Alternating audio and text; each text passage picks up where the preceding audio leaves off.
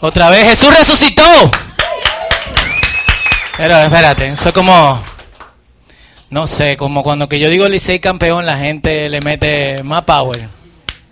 Allá levantó una la mano. "Uh".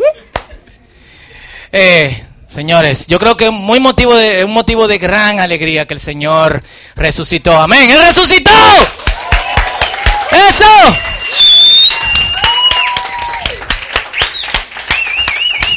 Amén. He's risen para la delegación gringa que tenemos eh, cada mañana aquí. Vamos a tener casi que hacer un culto eh, bilingüe, Dominican York. Eh, ¿Eh? Sí, es más. Ayer yo vi una gringa que hablaba como, ¿cómo estás? Hola tío, ¿vale? Y bueno, señores, eh, si ustedes se preguntan qué hay ahí atrás, esperen al final y no huyan. Yo recuerdo una, una, vez, vengo de una tradición pentecostal donde suceden muchas cosas raras. y en un culto habían puesto un ataúd, en un culto de resurrección. El ataúd tenía un hermano dentro. En el momento apropiado, él y el pastor se habían puesto de acuerdo. y el tipo abre el ataúd y se acabó el culto. Todo el mundo salió eh, corriendo, despavoridos, como decimos en Reina, eh, en Reina, en Reina Valera. Y en esta mañana eh, pretendo que el mensaje sea breve, al menos que el espíritu me coja hasta la una de la tarde, como pasa en los cultos de resurrección. Porque quiero que dediquemos un tiempo a, reflexionar y a meditar. Yo no estoy en contra de que la gente se vaya a la playa, ni al campo, lo que sea. Sinceramente, nosotros no lo hacemos. Yo no, no lo hago y mi familia no se va porque hay mucho loco en, en, en la calle. Pero frente a eso sí creo que nosotros deberíamos de, abocar, de abogar por este tiempo como un tiempo de reflexión. En vez de un tiempo de escape del trabajo y del peso que nos agobia eh, por las ocupaciones, porque eso resulta ser temporal. Cuando nosotros realmente descansamos en el Señor, ese descanso no es temporal, sino que se transforma en un descanso permanente. Eh, y mucha gente escapa en Semana Santa de su trabajo, de la ciudad, de, de hecho nos dejan la ciudad más chula que la playa, porque la playa es insoportable. Eh, yo recuerdo la última vez que fui a Boca Chica en Semana Santa, literalmente yo estaba sentado con los pies en el agua, pero no porque yo quería, sino atrás de mí había una persona que me tenía los pies casi en la espalda y atrás de esa otra persona y al lado todo el mundo y yo como que, eh, es como fuerte, pero este debería de ser un tiempo de descanso, de paz, de tranquilidad en el Señor, en el hecho de que Él murió y que también, eh, y que también resucitó. Y me gustaría que en esta mañana nosotros aprovechemos, obviamente es un tiempo eh, limitado, nuestro espacio también es limitado, pero que aprovechemos para llevarnos algo que pueda servirnos de transformación en nuestra vida cristiana en general, no de domingo a domingo, como muchos cristianos piensan sobrevivir de domingo a, a domingo, sino eh, que nosotros logremos iniciar un descanso en el Señor que sea... Eh, permanente. Amén. Así que eh, vamos a darle. La prédica de hoy, de hecho, es cerrando una serie que se llama Antes de Cristo y después de, de Cristo. De alguna forma conectaré con, con, con, la serie al final, porque de hecho lo pensamos eh, así. Pero quiero que, que, que veamos en, en perspectiva el ministerio de Jesús en el tiempo que él estuvo aquí en la tierra. Y yo creo que podría dividirse en tres, eh, tres momentos principales. Si pueden ver eh, por ahí. Uno, Jesús inicia su, su ministerio y lo inicia de esta manera. Dice, el Espíritu del Señor está sobre mí, por cuanto me ha ungido para dar buenas nuevas a los pobres. Me ha enviado para sanar a los quebrantados de corazón, para pregonar a los cautivos libertad y a los ciegos vista, para poner en libertad a los quebrantados de corazón, para predicar el año agradable del Señor. Es innegable que todo el tiempo que Jesús pasó aquí en la tierra, se apegó estrictamente a esto. De forma natural, Es decir, brindando amor de la forma natural que cada uno de nosotros pudiese hacerlo, pero también de forma sobre, sobrenatural, traspasando todos los linderos sobrenaturales, materiales, eh, atómicos, energéticos que ustedes puedan pensar. Algunos se extrañarían de, que yo diga eh, atómico, pero hemos mencionado aquí eh, algo que señala un conocido autor cristiano, se llama Dallas Dallas Wheeler, que, que, de hecho la teoría de Einstein de que la materia se, eh, se, transforma en energía, pero la energía puede transformarse en materia, simplemente una teoría, no ha podido ser probada. Sin embargo, Jesucristo tenía control de la materia, al punto de que podía transformar la energía también en materia. ¿Qué pasó con los panes que se, que, que se multiplicaron? ¿De dónde salieron? Y no estoy diciendo ninguna doctrina rara ni nada por el estilo. Dios tiene el control de absolutamente todo. Y quienes caminaron con Jesús experimentaron este, este leve momento de donde una especie de brecha se abrió entre eh, el reino de Dios interceptándose con el reino eh, de, de, de este mundo. Como nunca esta gente experimentaron la mano de Dios moviéndose con ellos de manera que no podían negar que Jesús actuaba a través de ellos, al menos, como leemos muchas veces en los evangelios, que su corazón hubiese estado endurecido. Muchos de nosotros nos preguntamos, ¿por qué no suceden estas cosas hoy, sí o no? Y suceden. Suceden. Pero deberían de suceder eh, de suceder más. Las enfermedades eran sanadas, la comida era multiplicada, los intocables eran tocados también sanados. Y a los pobres se le predicaba el, Evangelio. Para nosotros eso no es increíble. De hecho, en este país la población cristiana es de clase más baja que, eh, que, que, otra. O sea, por alguna razón para las clases altas es mucho más difícil eh, creer. Ustedes, ustedes saben, saben esto. Pero en aquellos tiempos las clases altas eran clases altas porque tenían el privilegio de parte de Dios.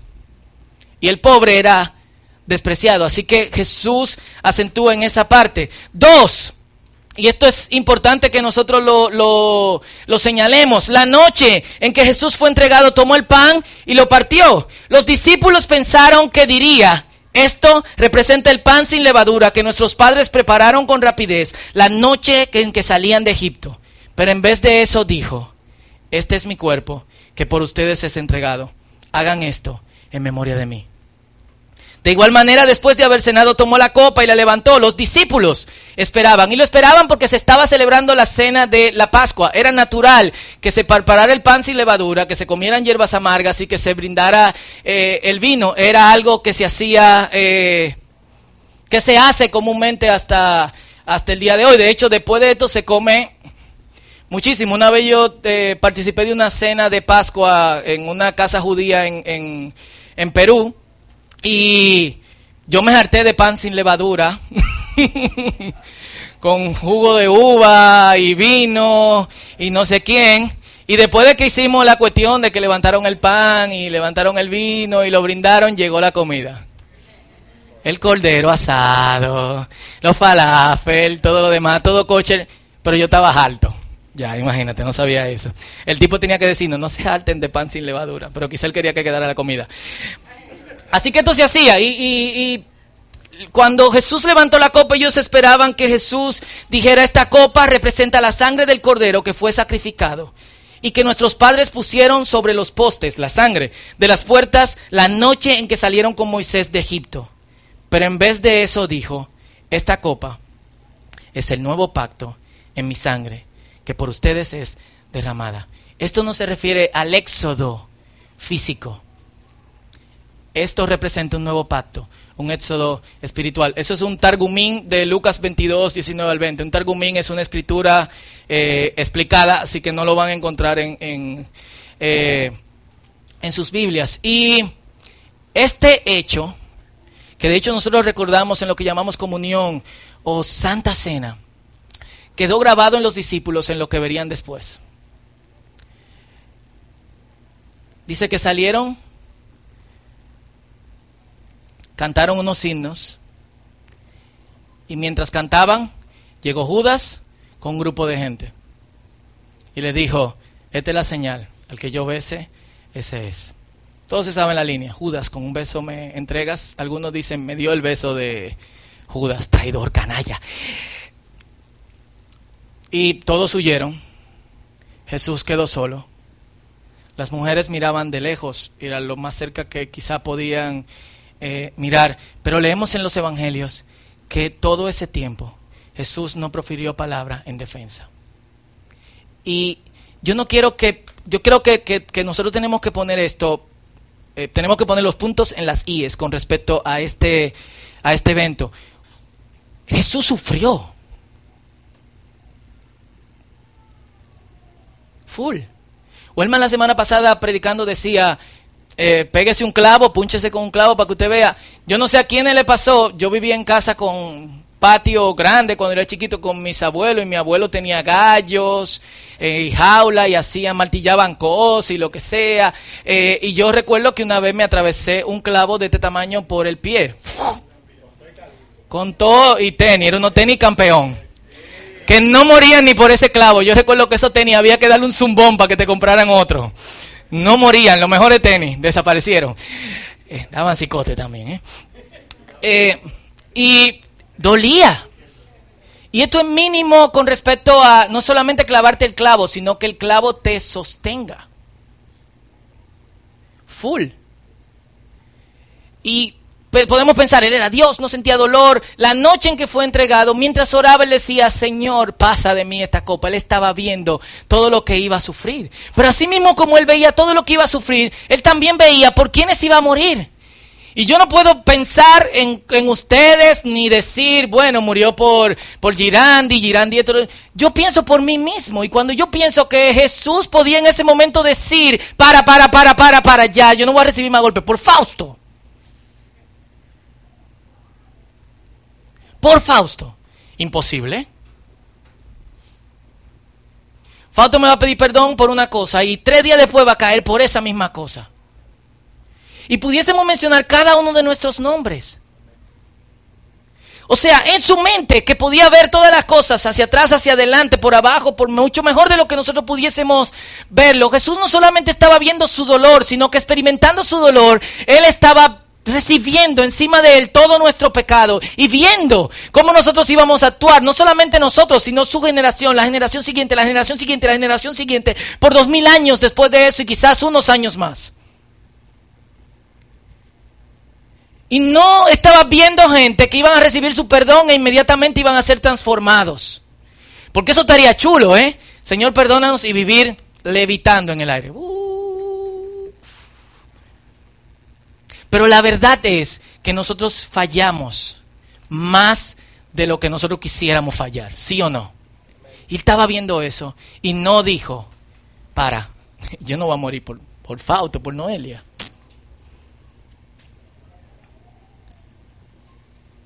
Y pon tu nombre ahí, tú sabes. Tú lo sabes. Sino que quedó en silencio. Y recibiendo todo el pecado Dice Isaías 53 que cargó todo nuestros pecados, y no solamente nuestros pecados, sino nuestras enfermedades, no solamente nuestras enfermedades físicas, sino nuestras enfermedades psicológicas, internas y emocionales. Sobre Él. ¿Quién se ha sentido mal por algo que ha hecho? Imagínate tú sentirte mal por lo que tú hiciste y por lo que hizo José y Heidi, Julio y Cristian y Francina, Jetro y todo lo demás. Todo ese peso sobre él. Se burlaban delante de él y él pudo decir, Señor, desde que terminemos esto, manda un rayo y acaba con todos estos desgraciados. Pero dijo, Padre, perdónalos. Ellos no saben lo que hacen. Ven el contraste. Y exhalando dijo, hecho está. Pero no se quedó ahí. Tres, resucitó. Y no solamente resucitó para que de alguna otra forma eh, tengamos evidencia de que Él es el Mesías, sino que resucitó como un hecho factible de que la muerte ha sido vencida. Uno de los pasajes que más me gusta en toda la Biblia está en Juan capítulo 11, creo que lo leímos al principio de esta serie, o antes Jesús hablando con Marta, Él le dice, Marta, no, el que cree en mí no morirá jamás. ¿Crees esto? Y Marta se quedó, obviamente. Cool, lo creo venció, venció la muerte, pero no solo venció la muerte, sino que nos dejó a nosotros con una responsabilidad, la responsabilidad de que de alguna otra forma, si nosotros nos alineamos con el Espíritu Santo y con su poder, él dice, esta señal estarán con los que me siguen y creen en mi nombre. ¿Expulsarán demonios? Eso lo hacemos. ¿A quién le ha tocado expulsar un demonio en su trabajo? a nadie. Imagínate que tú tengas la posibilidad de expulsar el demonio de tu jefe. No al, al demonio tu jefe, sino el demonio que tiene tu jefe. Hay par de jefe con demonio. ¿eh? Hablarán nuevas lenguas. Y yo he visto esto, o sea. Alguna gente me, me, pregunta, ¿en el círculo hablan en lengua? A veces yo oigo una gente adorando y están hablando en lengua. Nosotros no ponemos énfasis en eso porque hasta que no haya una persona que la traduzca, la Biblia dice que se callen. Pero yo he visto gente hablando, no en lenguas angelicales que nosotros no entendemos, sino hablando, yo he visto un tipo hablando en chino a otro chino y el tipo no sabía previamente chino. Yo he visto eso. Full.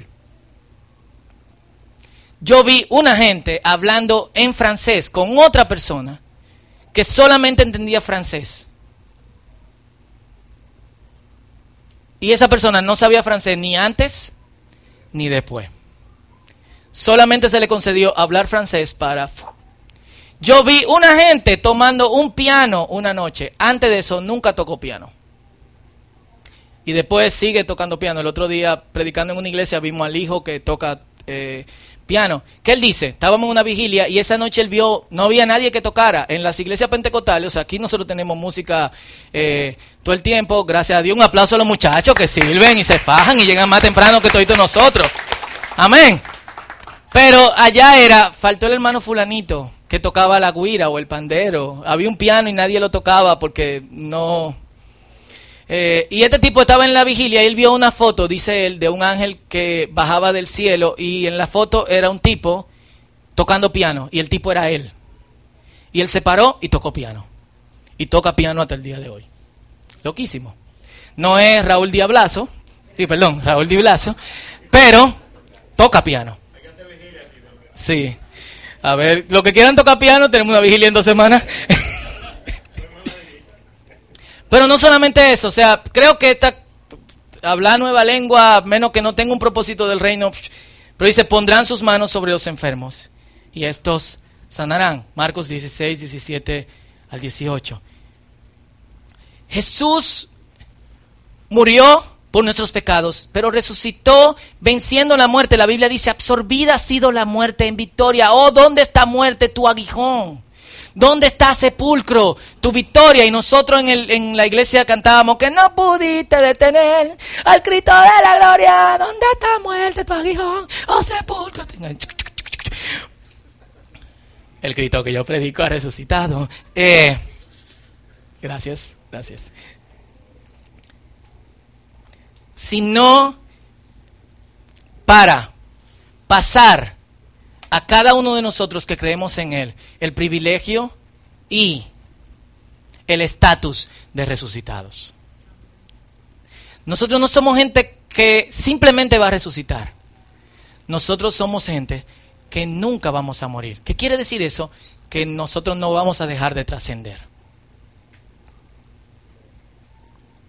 La muerte eterna no es para nosotros. ¿Cuánto me dan un amén? Pero dice a los que me siguen, y una, una señora que se llama Flora Vulnero, como se pronuncia su apellido, se pregunta leyendo este texto, ¿dónde está nuestro Cristo vivo y poderoso? Haciendo una crítica a la iglesia del día de hoy. En la predicación de muchas de nuestras iglesias se ha transformado en un bonito ideal. Se ha transformado en un mito envuelto en conceptualización teológica. Algo que yo presencié en, una iglesia que visitábamos, en una congregación que visitábamos en, en diciembre, era un montón de mensajes que no tenían ninguna aplicación a la vida de las personas. Está bien, no caigas en tentación. El Señor es poderoso. Cristo esto, Cristo lo otro. Pero ¿cómo yo lo aplico a mi vida? Háblame de tentaciones específicas. Menciónamelas. Dime cómo yo llevo esto al ambiente en donde yo estoy mezclado. Muchas de las cosas que se nos predican son muy bien vividas en ambientes controlados, pero los ambientes en que nosotros vivimos no están controlados, ¿o sí?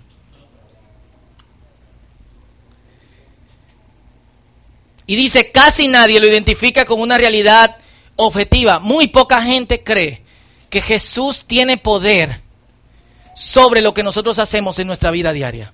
Y muchas iglesias protestantes ni siquiera han visto ni oído de una oración de poder en su nombre. De hecho, hay lugares donde creen que Dios no actúa con poder en el día de hoy. Yo tengo toda la evidencia de que eso no es así. Amén. Muchas iglesias son más una organización de idealistas, faltó la S, bien intencionados, trabajando para Cristo, pero fuera de su presencia y poder. Y hacemos cosas para el Señor y seguimos, nos congregamos y hacemos esto y hacemos lo otro, pero muchos de nosotros y quizá esto no pasa aquí, y gloria a Dios, pero muchos de nosotros todavía nos falta ver el poder de Dios actuando en nuestra vida. Pero también, y esa es la buena noticia de la resurrección, es que el poder de Dios puede trabajar a través de tu vida.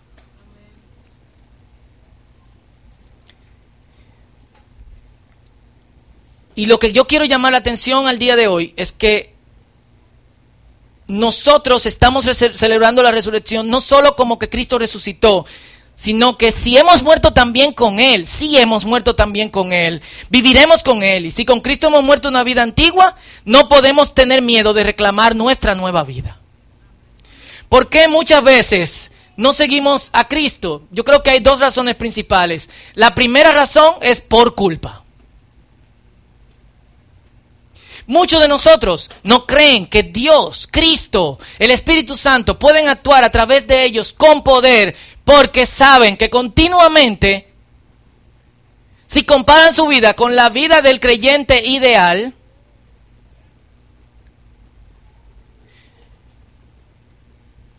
no llegan ni...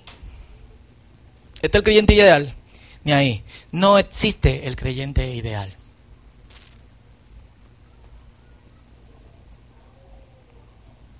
No. Sácate eso de la cabeza. Si la gente que más tú respetas como líder espiritual te da la oportunidad de la vulnerabilidad y de pasar con esa persona, varón o hembra, un día es muy probable que te decepciones. No existe el cristiano ideal, no existe. Cuando alguien me, me vende esa idea, yo quiero saber qué cotorra hay detrás de todo eso. ¿Qué hay? Entonces, yo soy muy malo, el Señor puede tener. Y vivimos dándonos en el pecho constantemente, dice la Biblia, porque por gracia somos salvos. Y esto por medio de la fe. ¿Qué significa esto? Yo tengo que creer que Dios está actuando en mí y me está dando una nueva vida, a pesar de lo que yo veo alrededor y de quién yo soy y de lo que me digan. Se lo repito, yo tengo que creer que el Señor me ha dado una nueva vida a pesar de quién yo soy y de lo que me digan y de lo que hay a mi alrededor. Porque por gracia soy salvos por medio de la fe. Esto no es por lo que ustedes hagan, sino por lo que Cristo hizo. Entonces, si tú estás viviendo en culpa, hoy es el día de terminar con eso. Ya, ya. Tiene que proponértelo. Y no va a terminar hoy, pero tiene que vivir en diciendo no acusador, Satanás. Eso es lo que significa. Hasatán significa el acusador.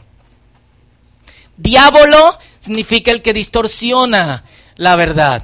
Hablador en buen dominicano. Mentiroso. Otra gente de otra nación, ¿cómo le dicen en su gentilicio a un mentiroso? Lengua larga.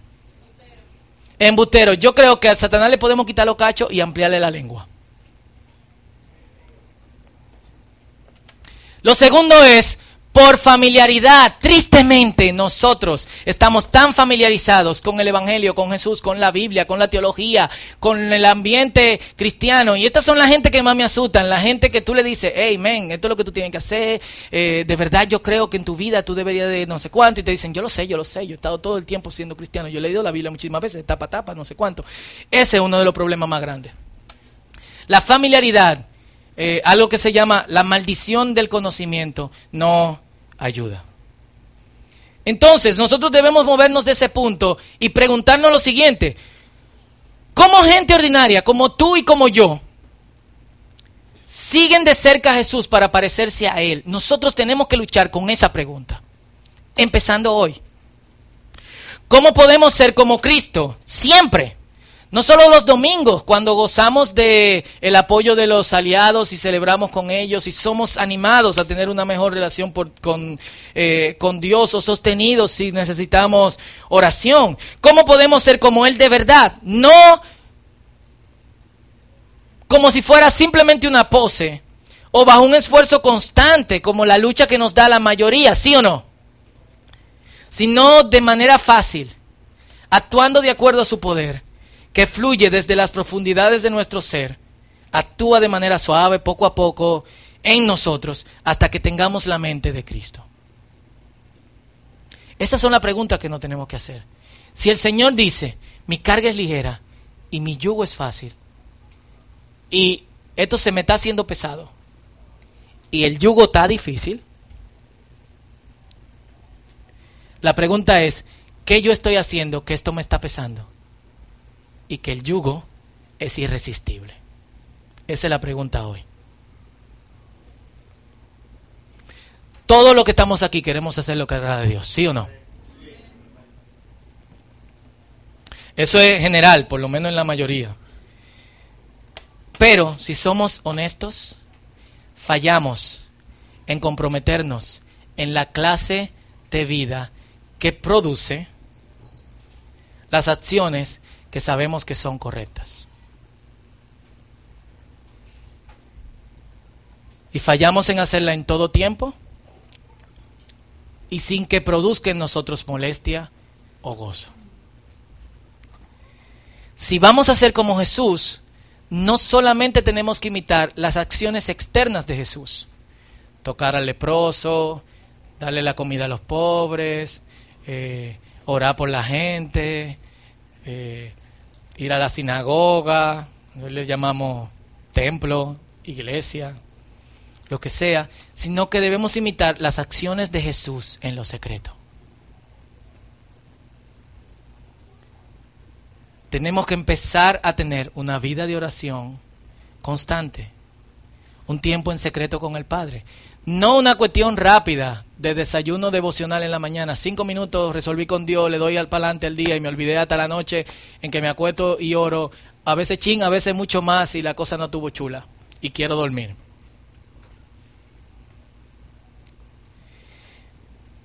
Su compromiso con la palabra. Y tú puedes ser una persona que conozca la palabra de tapa a tapa, pero que no la vivas. Jesucristo dijo, lo que le dicen los escribas y los fariseos, vívanlo pero no sean como ellos. Si ustedes quieren entrar en el reino de los cielos, sus acciones tienen que ser mayor que la de ellos. Eso es como que...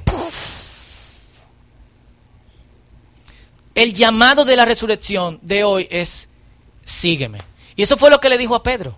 Pedro se estaba comparando con Juan y le dijo, Señor, ¿y qué vamos a hacer con este tipo? ¿Qué pasa con él? Porque tú como que lo querías más que a todo el mundo. Y entonces, y Jesús le dijo, ¿y, ¿y a ti qué te importa? En buen dominio, básicamente. ¿Y a ti qué? O sea, a ti qué te y si tú quieres y si yo quiero que él viva hasta que yo vuelva. ¿A ti no te importa eso? Tú sígueme. ¿Qué nos está distrayendo? A Pedro le estaba distrayendo Juan, ¿qué te está distrayendo a ti? Quizás el mundo, tú tienes que recordar esto, el mundo y todo lo que ofrece pasará.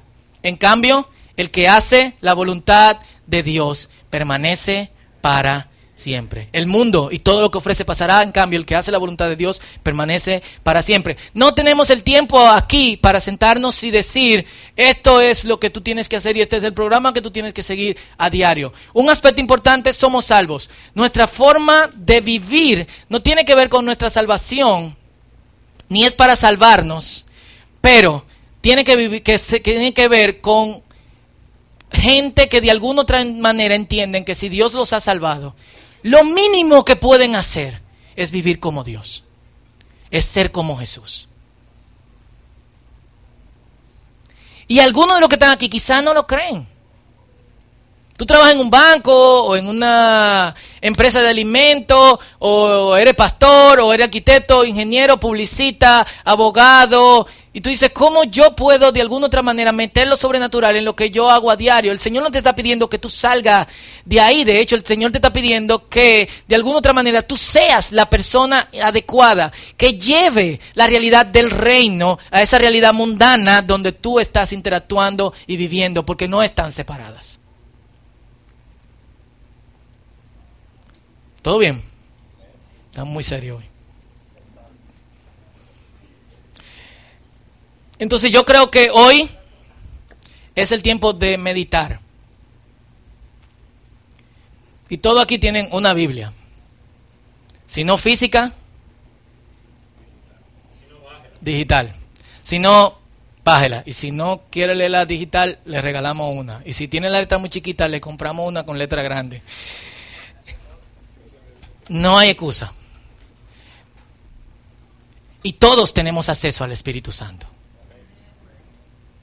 entonces no hay excusa.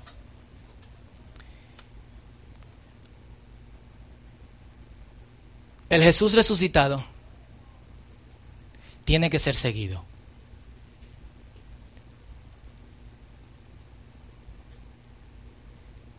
Y nosotros no podemos despegar los ojos de Él, de, de eso.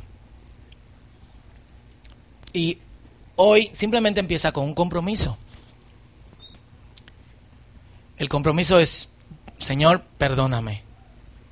Sácame de la culpa, sácame de la familiaridad, sácame de cualquier otra cosa que me impida verte en realidad. Yo quiero seguirte. Y obviamente hay cosas que, a las que tienes que morir y obviamente va probablemente a doler. Pero el resultado es gozo y paz en el Espíritu perpetuamente. Entonces yo quiero que hagamos algo hoy que nos servirá de meditación.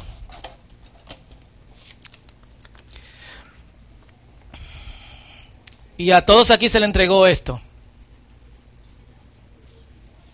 ¿Quién no lo, si no lo tiene alguien, levante su mano y le vamos a dar uno. Eh, si me ayudan de, de servicio, tienen algunas extras.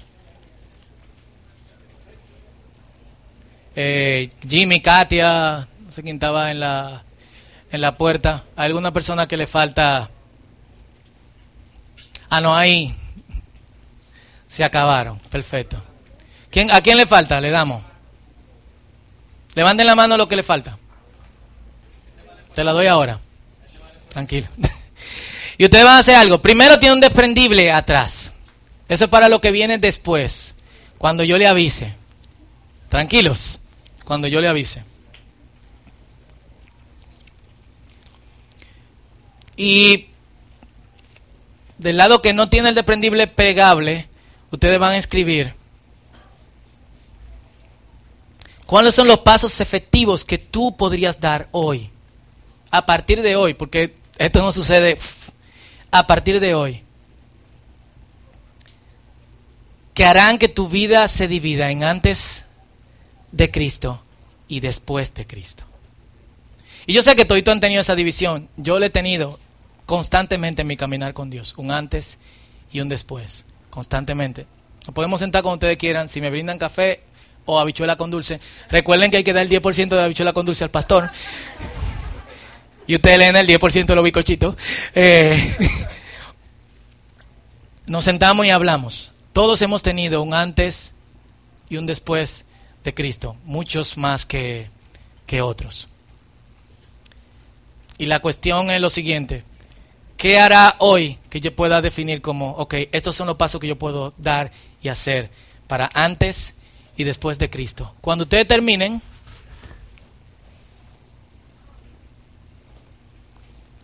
y yo abro esta puerta, van a entrar, después de que escriban vamos a orar.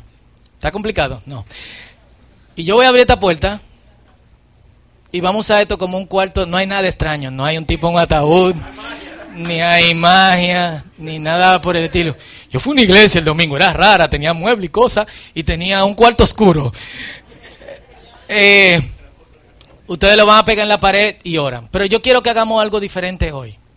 Generalmente lo dejamos en la pared.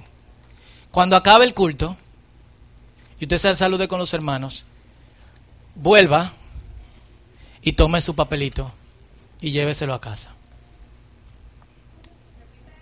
Cuando acabe el culto, vuelva, tome su papelito y lléveselo, lléveselo a casa. Pero vamos a pegarlo todito aquí porque vamos a orar por eso toditos, eh, todos juntos. Entonces, escriban, ¿qué acciones yo puedo tomar? Y no me diga, voy a orar mucho, voy a leer la Biblia. Tú puedes orar mucho y leer la Biblia y que no pase absolutamente nada. ¿Qué cosas tú vas a hacer junto con orar y con leer la Biblia y con pedir que el Espíritu Santo te unja y te guíe? Acciones prácticas en tu vida que van a llevarte a que haya un antes de Cristo y un después de Cristo. ACDC. Este es tu tiempo con Dios.